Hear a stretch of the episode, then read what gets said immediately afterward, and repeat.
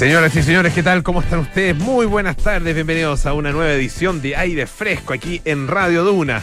En este día miércoles 16 de marzo, estamos como siempre en el 89.7 en Santiago, 104.1 en Valparaíso, 90.1 en Concepción, 99.7 en Puerto Montt, también en el canal 665 de BTR. Para escuchar, pueden utilizar además nuestra aplicación Radio Duna y nos pueden escuchar en cualquier parte donde se encuentren. Y también entrar a duna.cl donde está toda nuestra programación y además nuestros podcasts, por si quieren repetirse algo, ah, si perdieron una entrevista o les recomendaron, oye, escuchaste en radio una aquí en la mañana que hice una conversación sobre tal tema o una entrevista, no sé ya. Ahí están los podcasts de eh, Radio Duna en Duna.cl, también en Apple Podcasts, Spotify y las principales plataformas de podcast. Hoy es miércoles, así que es eh, día de sabores frescos acá en el programa. Alejandra Mule estará con nosotros en algunos minutos más. Y también tenemos el, el honor de recibir a Francisco Bocinovich, que es, eh, fisiólogo ambiental, ustedes lo recordarán, biólogo evolutivo, em, integrante de la Academia Chilena de Ciencias y además Premio Nacional de Ciencias Naturales del año 2020. Em, ha estado también acá en el, en el programa en ocasiones anteriores y vamos a conversar sobre un tema que es muy interesante y tiene que ver con, con eh, los asuntos que nos preocupan de manera permanente acá en eh, este programa el cambio climático uno de los, de los temas. Y fíjense que eh, él estudia em, el efecto precisamente de estos cambios ambientales sobre los organismos vivos. Em, y claro, el objetivo de él es comprender eh, sus mecanismos de adaptación y, de sobrevivencia, en particular eh, en este momento a la crisis climática, a que ha estado destruyendo diferentes sistemas Ah, eh, incluido el sistema inmune de los animales con los, con los cuales el profesor Posinovich eh, ha estudiado. Así que eh, interesantísima conversación la que tendremos en algunos minutos más aquí en aire fresco. Pero partimos con la actualidad. Ya a esta altura, José Soto, uno no sabe, no sabe cómo por dónde encarle el diente, porque son muchas las cosas que están pasando. ¿Qué tal? Bien, ¿y tú cómo estás? Bien.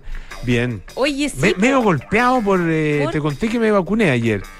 Ando medio como. ¿Estás con la cuarta dosis? Con la cuarta dosis, sí. así de viejo soy. Ah, mira. Tengo cuarta dosis. No, o sea, me toca lo también. Ah, no tanto. Tú y yo somos viejitos. Te encanta dejarte, dejarme como Lola, que me encanta, pero, pero no lo soy tanto. Oye, pero me golpeó. Mira, y además tengo. Yo soy un coleccionista de vacunas. Tengo dos Sinovac, una AstraZeneca y una Pfizer. Ah, ya, ok.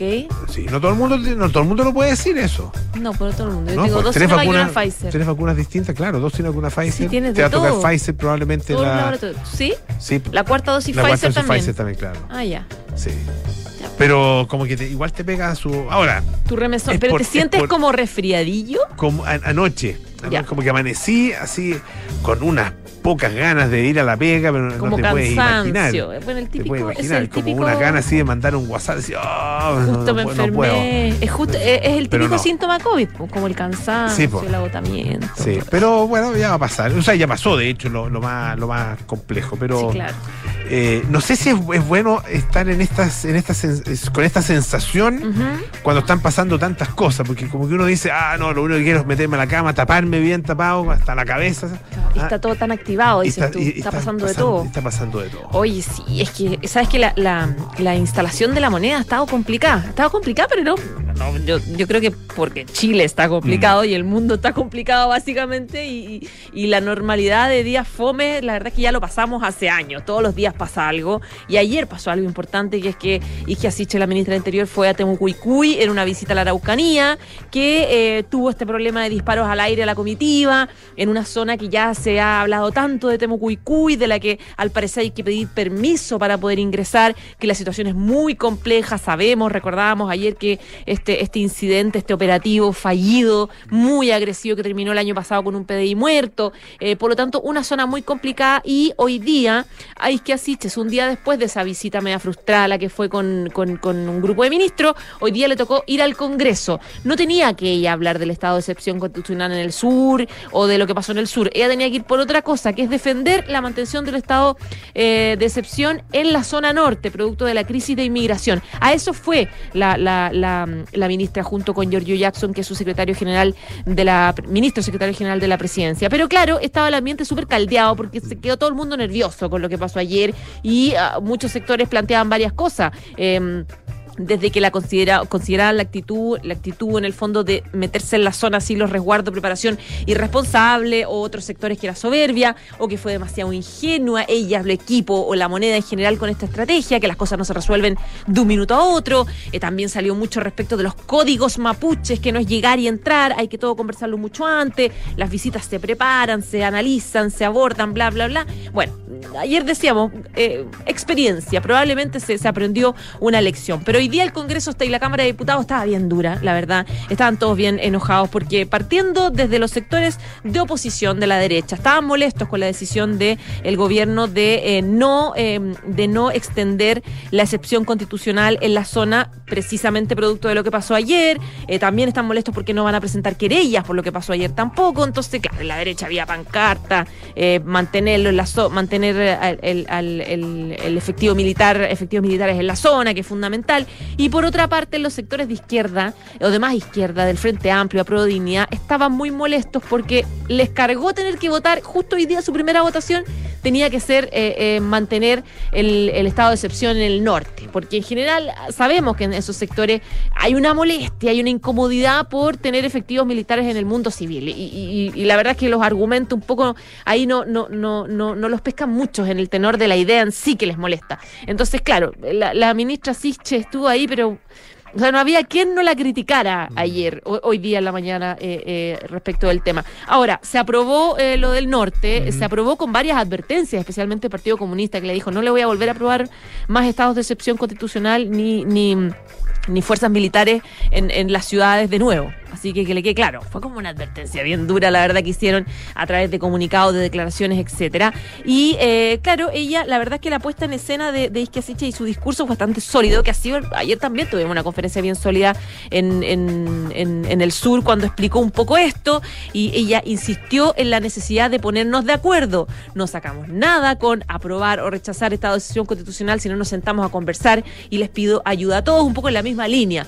Pero claro, esto fue una buena, una buena mm, exposición de cómo viene el habano para el gobierno y para la ministra de Interior. De hecho, hubo algunos parlamentarios de derecha que, que fueron más buena onda y le planteaban, ya, ministra, buena suerte, eh, le decíamos lo mejor, eh, un poco diciéndole, uy, qué difícil, lleva 24 horas bien compleja. Y esto va a seguir, va a seguir. Va a ¿ah? seguir. Son, son cuatro años. ¿ah? Sí. Eso es lo, que hay que tener eh, absolutamente claro. Y, y sin duda que se va a tener que enfrentar a, a muchos asuntos pendientes. Son, son, son, o sea, por- está lleno de frente. Está lleno de frente. O sea, eh, ayer también se presentó, eh, no sé si lo alcanzamos a comentar, el, el- un nuevo proyecto del 10%. Ahí también va a haber mucha presión de sectores que están participando, de hecho, del gobierno, el, gente de, qué sé yo, del PPD, del Partido Socialista, incluso de RN, Sí. que no está participando del gobierno, obviamente son oposición, pero también están ahí con, eh, con el- el- la misma la misma cantinela del año de los años anteriores con respecto a los, a los, a los otros retiros.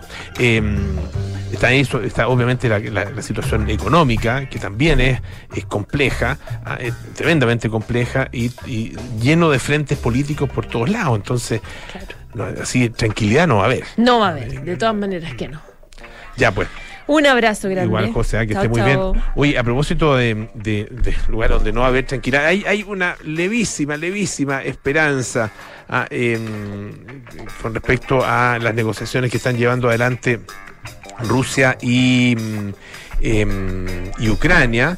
Ah, em, dice que em, eh, hay un- una especie de acuerdo, em, una posibilidad de que, se produzca un acuerdo, cierta cercanía, según el ministro de Relaciones Exteriores de Rusia, ah, em, hay un, eh, una especie de preacuerdo ah, o acercamiento a un acuerdo sobre un estatus neutral de Ucrania. Esto es una de, los- de los- de las exigencias eh, rusas, ¿no? que, eh, sea, sea neutral con respecto a eh, la el eventual acercamiento a la Unión Europea. Eh, pero claro, al mismo tiempo eh, aparece Volodym- Volodymyr Zelensky eh, en el Congreso norteamericano, Biden con declaraciones fuertísimas afirmando que, que Putin es un criminal, el Kremlin contestando que esa retórica es inaceptable y es imperdonable. O sea, la situación está ahí tremendamente compleja y habría, un, habría de acuerdo con lo que dice el Financial Times, una, una especie de borrador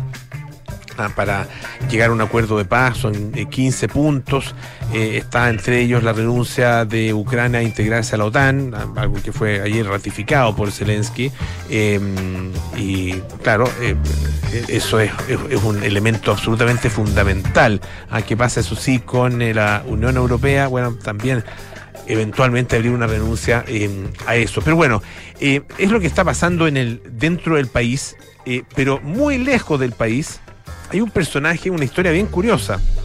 Un personaje que está, es ucraniano y que está a 15.500 kilómetros de Ucrania. Se llama Jan Bakhmut o Bakhmut. Eh, él es un eh, científico, un geofísico, que está en la estación Vernadsky. Que es la única base de investigación que tiene Ucrania en el continente antártico. Eh, y claro, su misión está terminando, está llegando a su fin. Y bueno, la pregunta es, ¿qué va a hacer? ¿Ah? él vive en Kharkov o Kharkiv.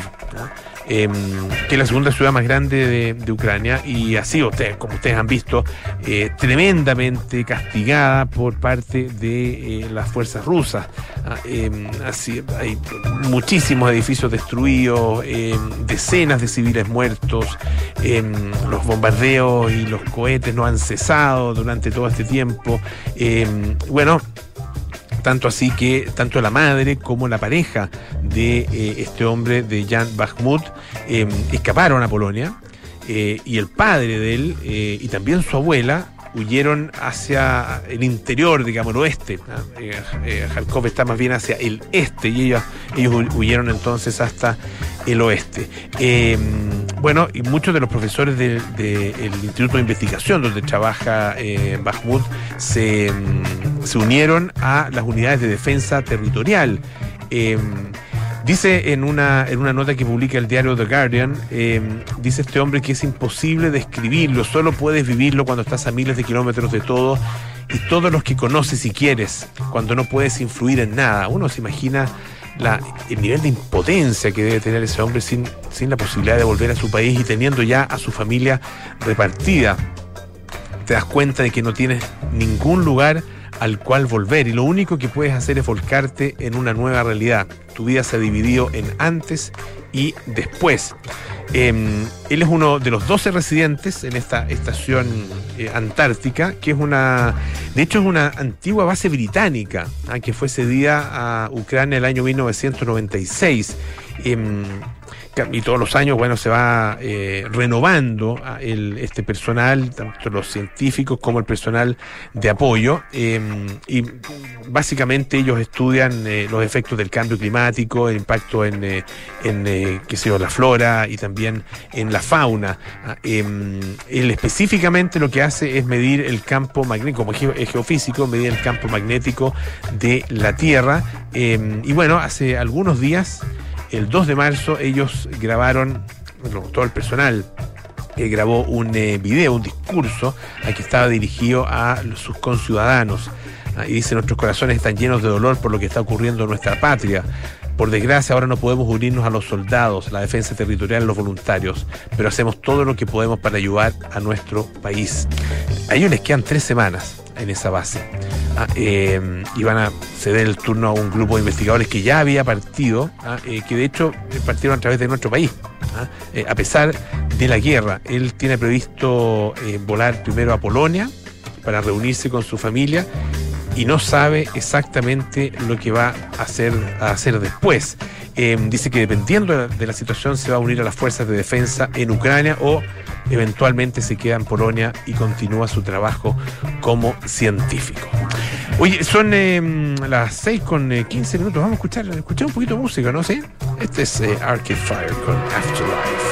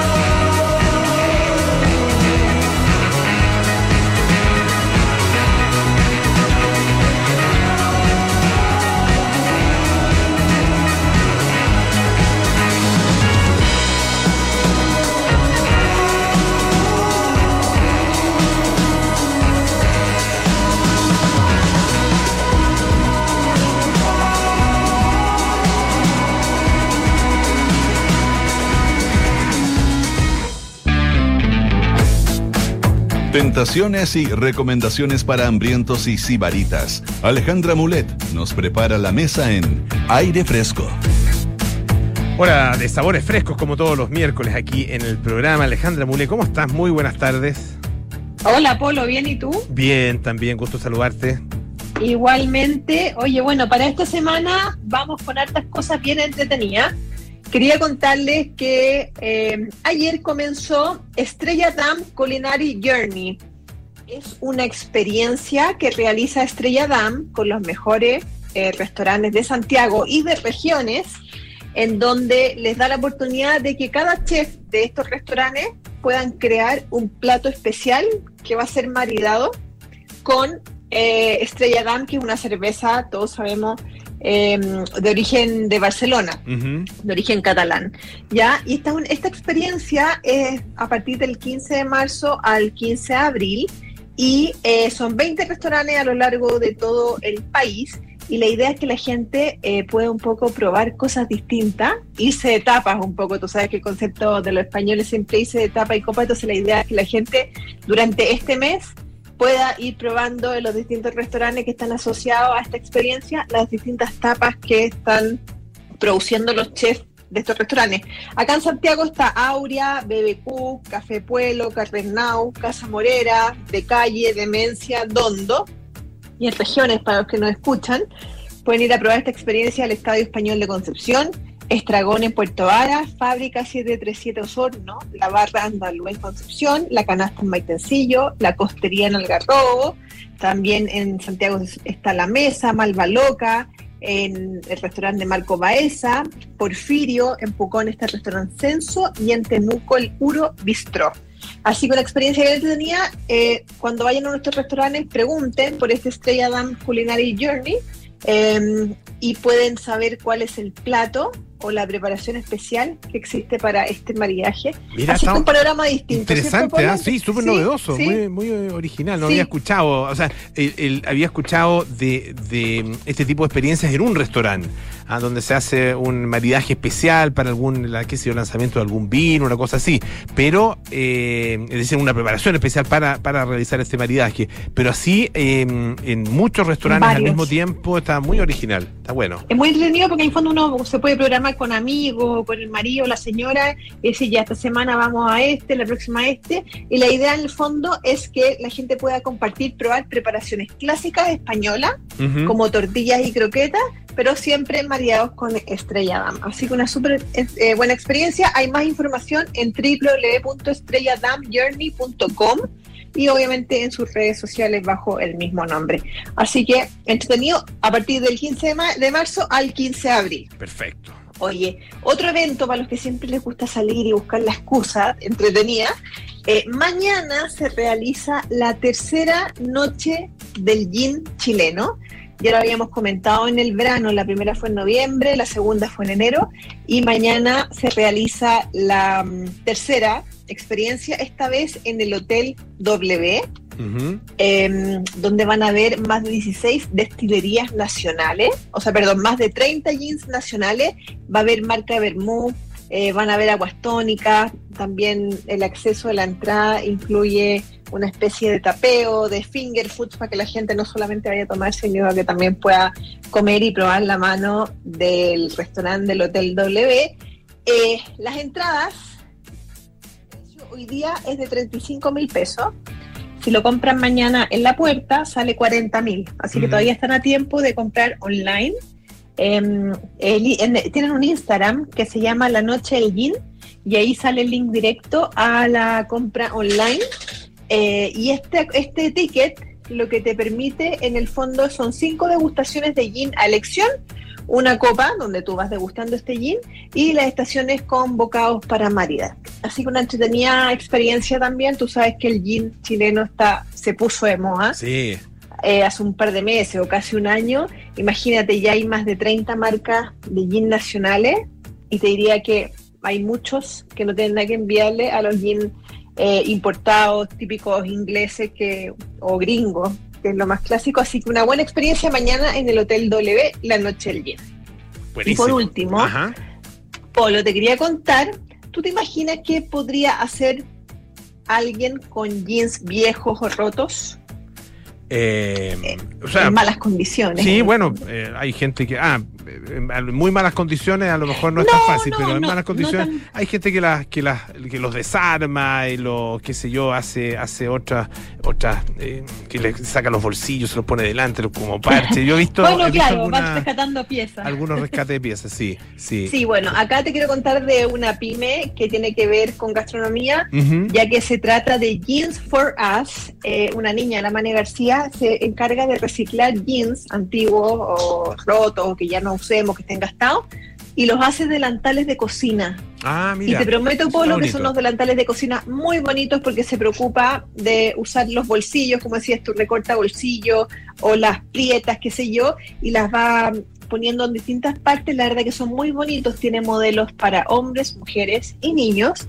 Y lo más también simbólico, aparte de ser lindo lo- los delantales con estos jeans reciclados, es que le está dando trabajo a mujeres de tercera edad que por la pandemia también perdieron sus fuentes laborales y tiene ahí un grupo de costureras eh, adultas mayores que le están cosiendo y diseñando estos jeans. eh, una súper buena alternativa porque muchas veces uno no sabe qué hacer con jeans rotos o que están gastados en mal estado que uno no los puede donar. Ella eh, también recibe, así que para los que le interesen, las pueden seguir en Instagram, arroba jeans for como 4, número 4, as. Eh, y ahí pueden ver todos los modelos que tiene eh, y los precios van entre los 16 y 20 mil pesos. Un súper buen regalo. eh, ahora que empiezan los cumpleaños, qué sé yo, llegar con un delantal bonito de jeans nunca está de más para los que nos gusta cocinar, ¿cierto? Perfecto, buenísimo. Jean y jeans. Ah, claro. están acá, sí. Está Claro. Perfecto. Ya, pues, Ale, muchísimas gracias. ¿ah? Que estés Gracias muy bien. a ti, que estés bien. Cuídate, chao. Alejandra Muley, sus sabores frescos. Ale Sabores y más, síganla en eh, Instagram. Hoy un- una. mm, A propósito de, de- de Rusia, bueno, hay, hay mil, mil miradas en relación con lo que está pasando con Rusia, con eh, Ucrania. Eh, esto, obviamente, a la espera de alguna, alguna buena noticia, pero hay algo que llama la atención. Ustedes saben que el Papa Francisco decidió consagrar a Rusia y a Ucrania a la Virgen María. Ah, eh, la va a consagrar al corazón inmaculado de María eh, a ambos países eh, el próximo 25 de marzo. Y esto eh, evoca una de las peticiones de la Virgen de Fátima a los pastorcillos, a los pastorcillos de Fátima, obviamente, a eh, estos tres niños, que, se- Lucía, Jacinta y Francisco, em, a los cuales la Virgen de Fátima les habría dicho lo siguiente, si se escuchan mis peticiones, Rusia se convertirá y tendrá paz. Si no, esparcirá sus errores por el mundo, promoviendo guerras y persecuciones a la iglesia. Ah, esto es lo que los niños transmitieron, que les había dicho la Virgen María en, eh, esta, en, una de las apariciones. Eh, ellos, la verdad que no tenían idea de que era Rusia. Pensaron que era una mujer, una mujer de mala vida, dijeron. Ah, no sabíamos que existía una nación con ese nombre, Ah, eh, dijo harto tiempo después eh, Lucía, que era la mayor ah, de estos tres niños que, a los cuales se les apareció la Virgen en Fátima. Y bueno, eh, se anunció por parte del Vaticano que el viernes 25 de marzo, durante la celebración de la penitencia que presidirá en la Basílica de San Pedro, el Papa consagrará el corazón inmaculado de María a Rusia y Ucrania. El mismo acto ese mismo día será realizado en Fátima por el cardenal Kra- Krajewski ah, como enviado del Santo Padre. Ah, eh, aparentemente se trata ah, de una solicitud de los obispos de Ucrania al Papa Francisco. Eh, y bueno, hay una, larga historia de lo que, em, em, tiene que ver eh, con eh, Fátima y con, con los pastorcillos y em, con eh, Rusia específicamente, porque claro, una, una de las visiones tiene que ver efectivamente con eh, ese país. em, en la aparición del 13 de julio, en la que la Virgen María transmitió a, los, a estos tres niños tres secretos ah, y que se fueron dando a conocer muy de a poco. Ah, eh, el primero fue una visión del infierno, el segundo una profecía sobre la Primera Guerra Mundial y el tercero el martirio de millones de cristianos junto con un ataque contra el Papa. Em, y bueno, en, eh, en- en es- en esa misma aparición, ah, la Virgen María les habría anunciado entonces que más adelante, dice, vendré para pedir la consagración de Rusia a mi corazón inmaculado y la comunión reparadora de los primeros sábados. Em, bueno, em, fíjense que dos años después, el 13 de junio del año 1929, ya dos de, los de los pastorcitos habían, eh, habían muerto a causa de la gripe española, de la gran pandemia que se produjo en esa época. Eh, y la tercera se había hecho monja y vivía en eh, el Carmelo de Tuy, en España. Y dice que eh, Sor Lucía, que la, la única sobreviviente, eh, asegura que ese día se le apareció de nuevo la Virgen María. dice, ha llegado el momento en que Dios pide al Santo Padre, que el Santo Padre haga en comunión con todos los obispos del mundo la consagración de Rusia a mi corazón inmaculado. Ah, vamos a ver si si Dios escucha al Santo Padre, si Dios escucha al Papa, a la Virgen, a los pastorcitos, a quien sea, pero lo único importante es que se ponga fin a este ataque criminal. Em, vamos a la pausa, sí, pues, cosas importantes. importante que decirles, eso sí, posgrados de la Universidad San Sebastián cuenta con más de 100 programas en diversas áreas del conocimiento. Más de 13.000 egresados han preferido sus magíster, diplomados, postítulos y especialidades. Conoce más en posgrado.uss.cl se parte del nuevo club Paula Cocina y disfruta de una experiencia gastronómica única. Clases semanales con los reconocidos chefs de Paula Cocina, recetarios, newsletters, descuentos y mucho más. Suscríbete en paulacocina.cl. Presenta Unimark. Hacemos una pausa, a la vuelta estaremos conversando con el Premio Nacional de Ciencias Naturales del año 2020, el profesor Francisco Bocino. Espérenos.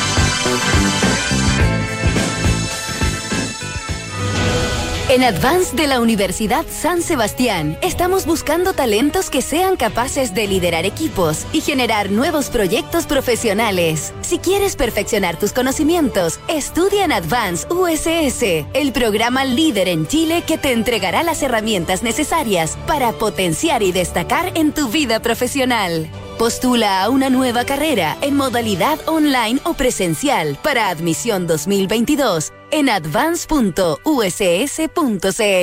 ¿Cómo firmar el nuevo contrato de Camila? Con ayuda de RexMas, el mejor software de remuneraciones de Chile y el más completo, porque RexMas también te ayuda con la firma digital para un trabajo más simple, más rápido y más eficiente. Conoce más en rexmas.com.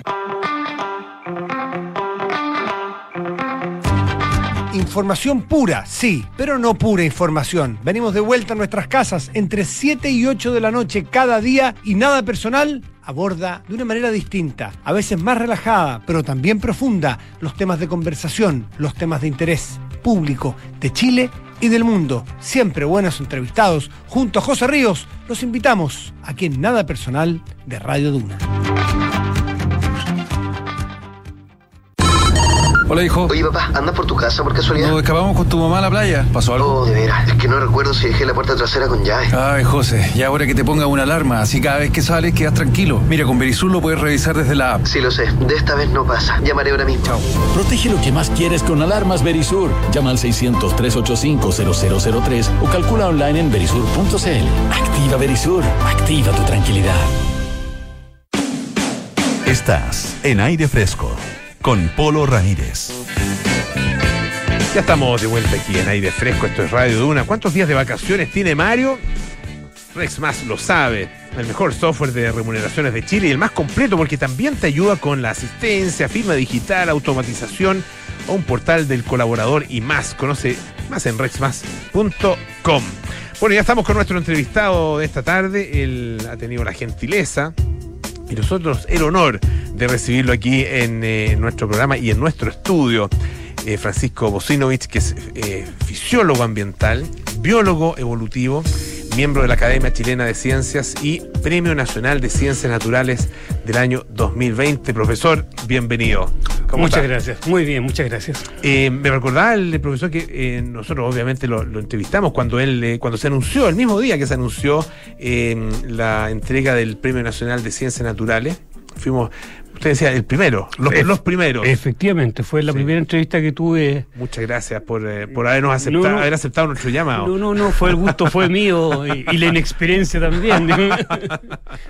Bueno, pero ya han, han pasado ya, ¿cuánto? Un año y tanto. Un año y eso, tanto, sí, ya, pues. sí, sí, me, que- me queda poco, poco tiempo de gloria. No, no, no, eso, eso dura para siempre. Y, y vamos a conversar ahora sobre un tema que, que es súper interesante y tiene que ver obviamente con, eh, con su campo de estudio, eh, porque el profesor eh, Bocinovich estudia el entre otras cosas, el efecto de eh, los cambios ambientales eh, eh, rápidos, digamos, eh, en los organismos vivos.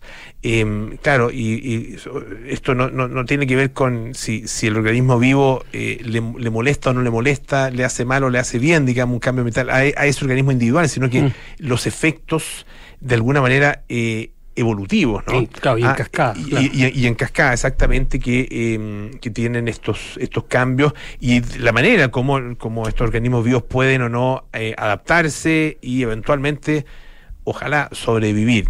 Ah, eh, a ver, ¿de qué estamos hablando en ese en cuan- cuando, cuando, hablamos de este tipo de, de cambios? Esto es eh, son, son es un eh, proceso evolutivo tal como lo entendemos eh, de acuerdo con eh, el planteamiento original de Darwin, digamos, Sí, sí. o tiene que ver con otro tipo de proceso. No, es eso. Lo que pasa es que uno piensa que generalmente los procesos evolutivos to- toman miles, millones de años. Claro. Y no, uno necesita una generación.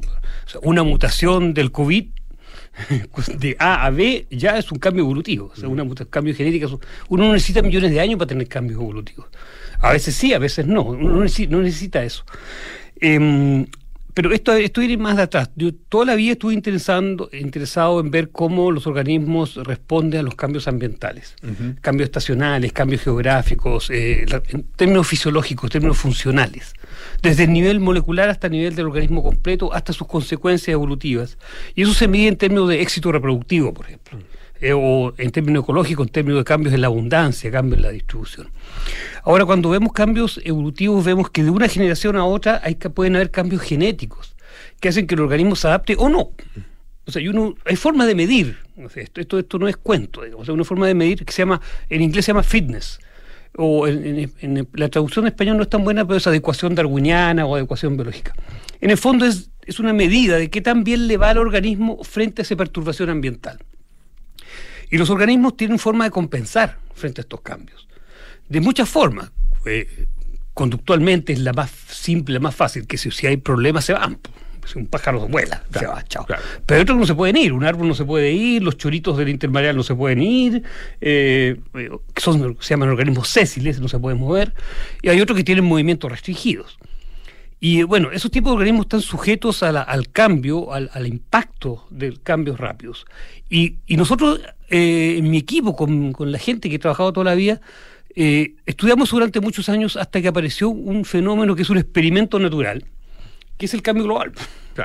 Que es un experimento, digamos, o sea, el experimento en el fondo de lo- todo lo que hicimos, pero son cambios rápidos. Los organismos son capaces de adaptarse o compensar estos cambios ambientales de muchas formas. Pero cuando son muy rápidos, no, son, no lo pueden leer. ¿ah? No lo pueden leer. Entonces ahí vienen los problemas. Hay algunos que lo leen, que son capaces de adaptarse, adaptarse genéticamente, o con cambios genéticos, y otros no. Y ahí, están, ahí está el punto, digamos. O sea, eso es lo que hemos estado haciendo. Entonces, en el fondo, nosotros estábamos como preparados para tratar de resolver preguntas, contestar, debido a la, a la importancia de la ciencia básica, de la ciencia fundamental. Y ahora llegó un problema que es un problema aplicado. Claro. ¿ok? Que es el cambio global. El cambio global es más que cambio climático, Polo. El cambio global incluye especies invasoras. ¿Para qué hablar del castor en Magallanes? Eh, eh, enfermedad emergente, el COVID. Eh, cambio climático, eso, está incluido en el cambio global. Eh, pérdida de hábitat, para qué hablar de todo, todo el hábitat que se pierde y uno no sabe lo que se pierde cuando hay un incendio grande en el Amazonas, por ejemplo. Especie, eh, sobreexplotación de recursos. Los mares es un tema que es catastrófico.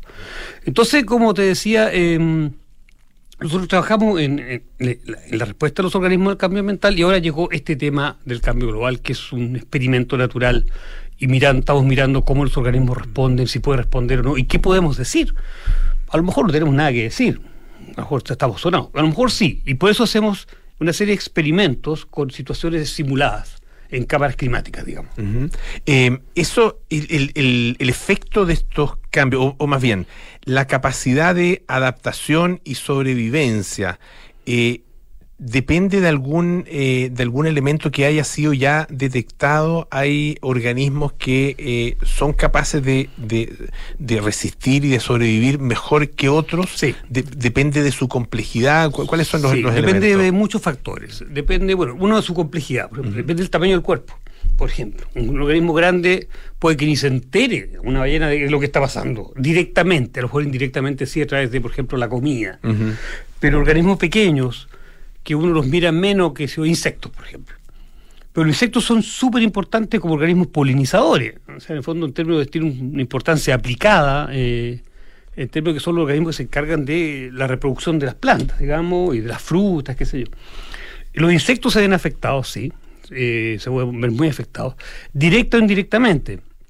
Por ejemplo, directamente a través de cambios en temperatura, en variabilidad, por ejemplo, en, en la variabilidad, cambios en, en- a través de, por ejemplo, un parásito que a su, a su vez parasita al insecto, que a su vez se ve afectado por la temperatura, y entonces son eh, eh, fenómenos que son redes, ¿ok? Son fenómenos en cascada, en redes. Que si uno perturba la red de alguna parte, eh, eh, puede colapsar en otra parte.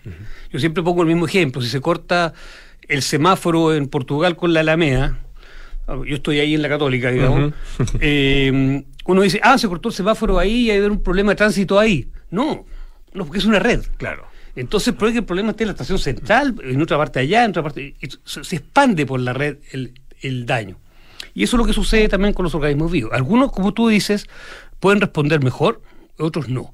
Y hay mecanismos, eso es lo las cosas que nosotros estudiamos. ¿Cuáles son los mecanismos que le permiten a un organismo tolerar estos cambios en temperatura, estos cambios climáticos rápidos, y cuáles no? Y cuáles son capaces de leerlos y cuáles no. Y bajo qué condiciones también.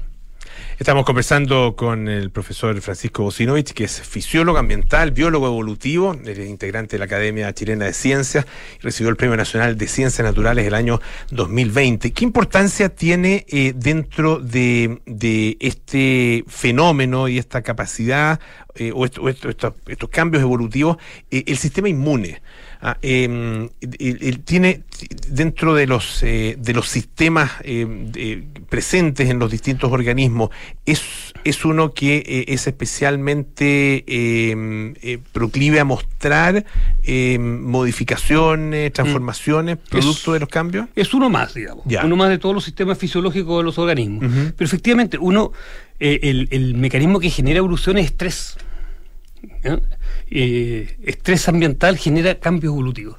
Y nosotros hicimos algunos estudios y demostramos que. mm, esto lo hicimos con Alexis Calergis, que está re famoso a través, no sé si lo, lo conocen. Am- Amigo también de la casa, sí, Sí, sí. a, a raíz de la vacuna. Sí, claro, está, está por metido en eso. supuesto. Eh, con Alexis años atrás demostramos que organismos que están viviendo en ambientes eh, muy variables Ujú. eh, tienen problemas eh, de respuesta inmune. Pero primero que nada tienen unas proteínas que se llaman proteínas de estrés térmico, que son, que son las que, que mantienen la, la estructura celular, que permiten que la célula se mantenga viva independiente, de- son como que se llaman proteínas chaperolas, de hecho, que cuidan, que cuidan la célula para evitar que se desarmen las células, las proteínas, qué sé yo. Y a su vez esto genera estrés, esto es una respuesta de estrés. Indirectamente puede, eh, a, raíz de, a través del sistema inmune, que el insecto puede tener dos tipos de respuesta. Una que es inducida por, por un- una perturbación externa, o otras que, no son inducidas, que están siempre ahí. Siempre la defensa está. Eh, y efectivamente, eh, los organismos pueden, el, sistema inmune se ve afectado por estos cambios térmicos a través de esto, de, esta red de nuevo de proteínas que hace que, las citoquinas, que, las diferentes proteínas asocia- asociadas a la defensa frente agres- a los agresores externos respondan o no responden. Si no pueden responder, efectivamente eh, el, el organismo pierde su defensa y se van a morir. Entonces ahí está la, la- la- la- la capacidad del organismo de leer o no estos cambios ambientales rápidos. Cuando son muy rápidos, hemos demostrado que no, no es el aumento en la temperatura promedio lo que más daño genera.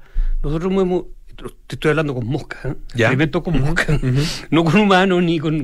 Porque tú sabes, los experimentos se hacen con moscas, los premios Nobel lo ganan trabajando con moscas, la gente no sabe esas cosas. Pero la, la drosófila famosa, que son las mosquitas que, que ha sido objeto de estudio, pero modelo de estudio. Nosotros ocupamos modelos de estudio que, que sirvan, ¿no? que, que tengan genera- tiempos de generaciones cortos, en fin. Bueno, con estos estudios con mosca eh, vimos que em, en, tie- en tiempos cortos de alta variabilidad térmica, los eh, algunos insectos le- les va mal, porque son, no alcanzan a responder y se genera este colapso del organismo. Cuando la temperatura aumenta lentamente, en promedio, no les pasa nada. No se ven afectados estos organismos. El, eh, todo este, este cambio global eh, es, es eh, necesariamente un factor eh, que va a llevar a la extinción de muchas especies, Eh, Sí. es- mirado desde este punto de vista. Sí, de- ya- de- ya. De hecho, ya está pasando. ya. O sea, piensa que el cambio global implica eh, pérdida de hábitat sobre incendios. O sea, eh, los incendios del Amazonas que ocurrieron hace, ¿cuándo fue? Hace unas vacaciones, Sí, hace- atrás, sí, más o menos. sí, no sabemos que se perdió ahí. Ahí se perdió. Lo que pasa es que uno ve que ve árboles, pero la cantidad de bacterias que hay, la cantidad de microorganismos que hay ahí, la cantidad de hongos que hay ahí, que no sabemos lo que es, ni siquiera los conocemos. A lo mejor se quemó la cura del cáncer ahí. Yo digo el cáncer porque yo tengo cáncer. se, se curó, a lo mejor estaba ahí, estaba ahí y, y- y se quemó. A lo mejor había algún compuesto que tenía alguna bacteria que si la hubiéramos estudiado, ahí está, y se perdió. Por eso es importante esto- estas cosas de la conservación, porque uno, uno conserva lo que conoce, no lo que conoce. Cuando se, cuando se producen estos cambios globales grandes, por ejemplo, estos grandes incendios, eh, por ejemplo, que es pérdida de hábitat, eh, efectivamente lleva grandes extinciones. Eso es, eso, es un hecho, eso está ocurriendo hoy. Es terrible. Hace, hace unos días, me- a, propósito de lo- del, del estrés, eh, me impresionó ver en un programa de televisión, eh, mostraban eh, un, eh, un bosque que, que tiene la Facultad de Agronomía de la Universidad de Chile, ahí en, en- cerca de su campo, al ladito del, del campo. Y, y tienen, bueno, un sistema de riego, porque es un- una zona tremendamente seca aquí en la región Mm. metropolitana, eh, un sistema de riego que le da 5 litros a cada árbol, 5 litros de agua al mes. Eh, uno dice, ¿cómo puede sobrevivir eh, con ese nivel de estrés? Y claro, eh, lo que explicaban ahí era que, bueno, algunos sobrevivían, y otros no. Algunos lograban adaptarse y, otros no. Y claro, y uno empieza a pensar obviamente en el ser humano también. ¿ah? Eh, y, y- eh, sobre todo en la capacidad que tenemos como seres humanos de adaptarnos a, el cam- a este cambio global y a sus manifestaciones más, más agudas. El, el calor, o sea, la temperatura, Mm. Eh, el- la escasez de agua ah, y otros otros elementos, para, para no hablar de las catástrofes que, que No, claro, otro- claro, son eventos. son eventos de, otro tipo, claro, pero, pero de los que pueden efectivamente eh, eh, afectar en nuestra biología, Mm. eh, son tenemos esa capacidad, eh, el- el- el- el- de alguna manera también somos parte del gran experimento. Somos parte, claro. Bueno, de hecho han habido, eh, a ver, no me acuerdo las fechas, soy re malo para las fechas, pero hace un tiempo atrás hubo una gran, una gran ola de calor en, en Rusia a propósito de los rusos, en- Sí. en- en- donde murió gente, sobre todo ancianos. Hubo otra enfermos. en Canadá, ¿no? ¿Se Canadá. acuerda? Claro. Después hubieron hace poco eh, grandes mortalidades de choritos, de- en choritos, por ejemplo, en Nueva Zelanda, en California, mortalidades masivas, estamos hablando de mortalidades masivas. Y eso es pérdida no solamente de biodiversidad, de la importancia ecológica y evolutiva, sino que además pérdida económica. pues, eh, eh, cho- choritos se, comen. pues.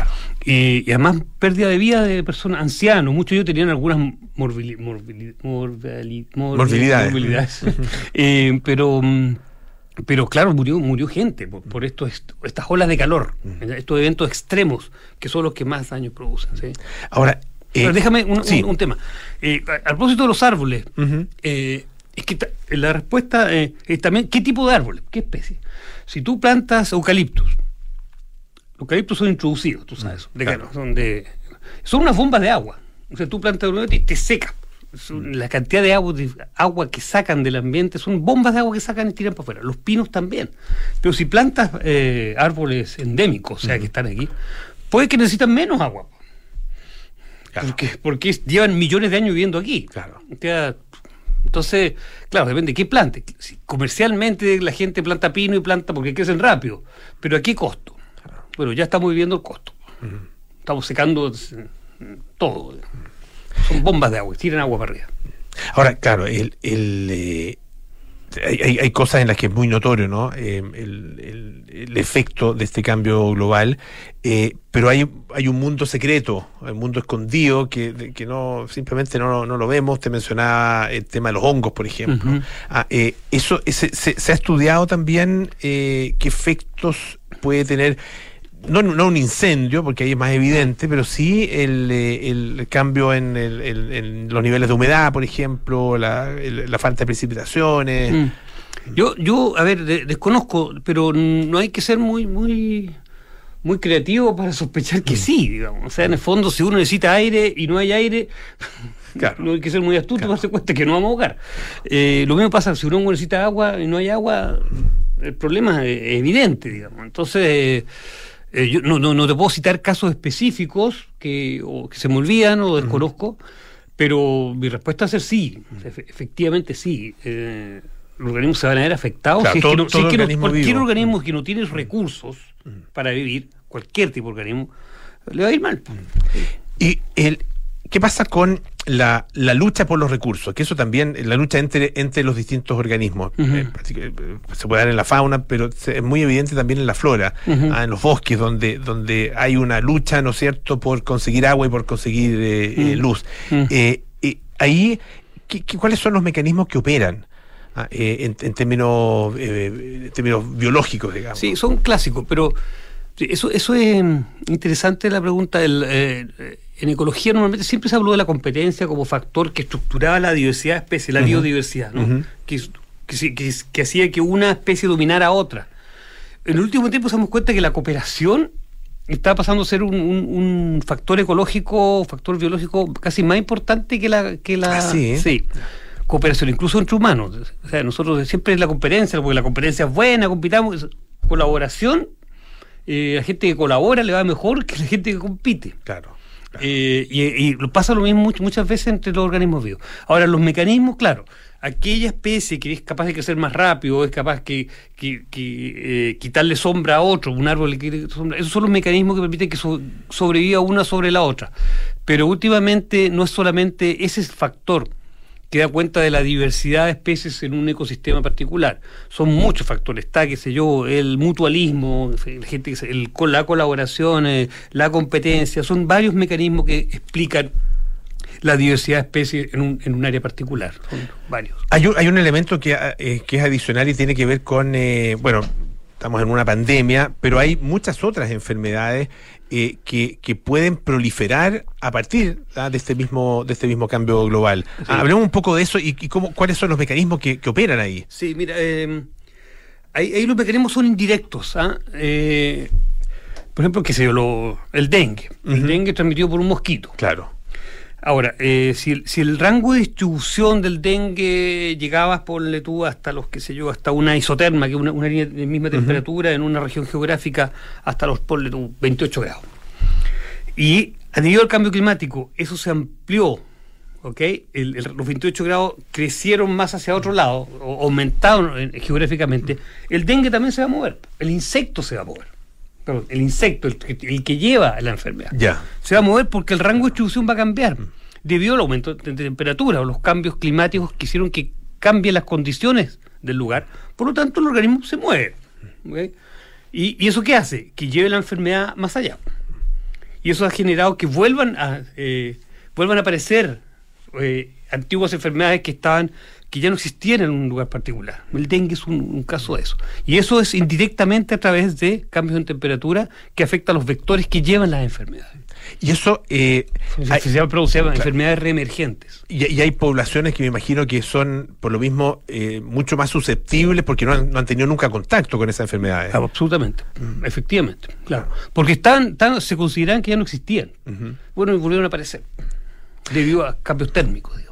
Bueno, le queremos agradecer muchísimo a nuestro entrevistado esta tarde, Francisco Bocinovich, que es eh, fisiólogo ambiental, biólogo evolutivo, eh, profesor de la Universidad Católica, ¿no? Profesor Eso es importante siempre mencionarlo. Por favor, por favor, miembro del, del, del centro del CAPES, ¿ah? Centro de Ecología Aplicada y Sustentabilidad también. Ya, eso, eso, eso es importante, Es importante, sí, sí. por supuesto. Además que, bueno, obviamente los, los, eh, los organismos vivos eh, estamos, so- somos un sistema eh, y eso es también, eh, hay, que, hay que mirarlo desde ese punto de vista. somos un sistema y, claro. y somos una red. No nos olvidemos que somos una red. estamos todos conectados con la naturaleza, digamos, por todos lados. Oiga, una, una última cosita, antes que se nos, antes que se nos vaya.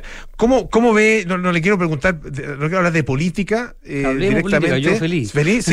Sí. Pero ¿cómo ve eh, el, el- el- el espacio para la ciencia eh, a partir de el- del actual gobierno? Eh, no solo de, eh, el, el ministro, ¿no es cierto?, de ciencia, sino que también Flavio- un poco Flavio Salazar. Salazar, sino que también con, por ejemplo, a propósito de, de, cambio climático, ecología, la, la ministra Maiza Roja Mm. La también. maestra Roja- Ah, ella, ella es muy competente, ella es muy buena, ella es muy buena. ¿Cómo lo ve? Yo lo veo bien. O sea, a ver, veo gente competente. Veo que hay gente competente. El anterior también era competente. Eh, ¿Cómo se llama? Se me olvidó el nombre. Ministro Cub. Cuf. Sí, un gran biólogo celular, muy buen biólogo celular. Eh, y Carolina Torrealba también. Eh, son gente, ellos, ellos son muy buenos científicos.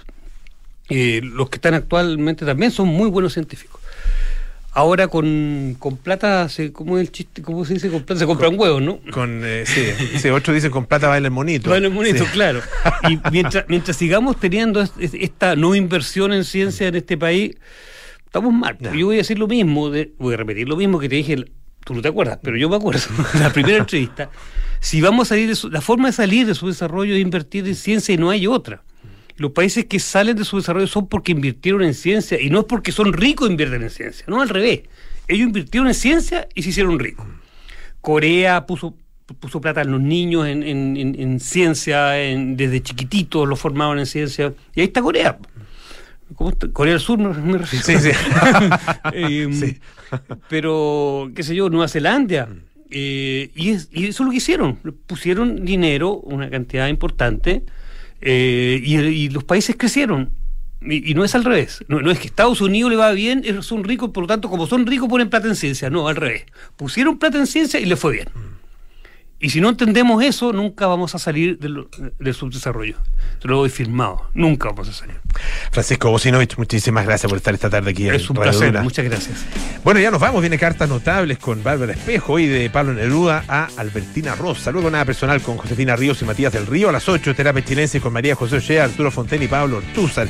Y luego, sintonía crónica Epitafios con eh, Bárbara Espejo y Rodrigo Santamaría. Nosotros nos juntamos mañana a las 6 de la tarde para más aire fresco.